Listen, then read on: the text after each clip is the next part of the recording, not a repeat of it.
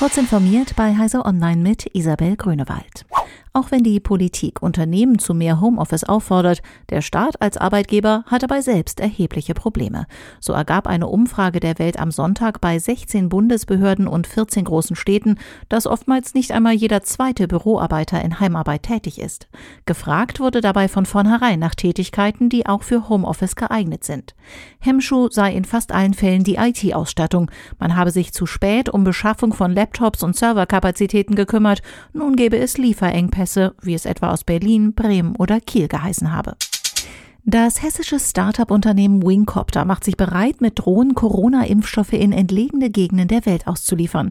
Bereits vor der Krise haben wir in einem erfolgreichen Pilotprojekt im südpazifischen Inselstaat Vanuatu 19 Dörfer beliefert, berichtet Wingcopter-Geschäftsführer Tom Plümmer in Weiterstadt bei Darmstadt.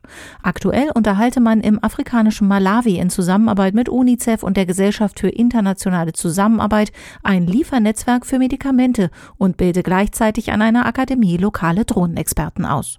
Das Unternehmen hat nun 18 Millionen Euro Risikokapital eingesammelt, um in die industrielle Produktion ihrer Lieferdrohne einzusteigen.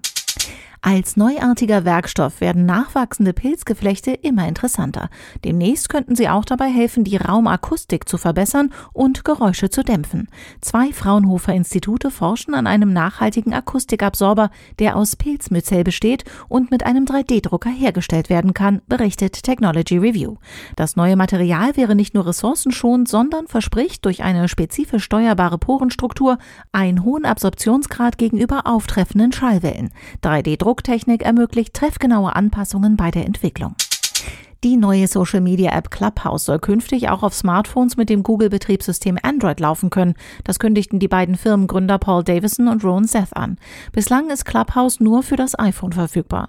In der Audio-App können Anwender Gesprächen wie bei einem Live-Podcast zuhören und sich aktiv an Diskussionen beteiligen. Allerdings steht die Programmierung einer Android-Version noch ganz am Anfang. Diese und weitere aktuelle Nachrichten finden Sie ausführlich auf heise.de.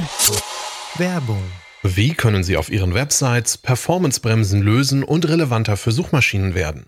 Bei der virtuellen Frontend-Entwicklerkonferenz CT WebDev am 9. Februar dreht sich alles um die Performance-Optimierung von Websites. Erfahren Sie in sechs Vorträgen Wissenswertes rund um Google Core Web Vitals, Bildoptimierungen, Testing mit Chrome DevTools und Cloudflare Workers, JavaScript Feinschliff sowie Performanceverbesserungen mit WordPress. Drei vertiefende Workshops am 10. Februar ergänzen die Veranstaltung. Weitere Details und Tickets finden Sie unter www.ctwebdev.de.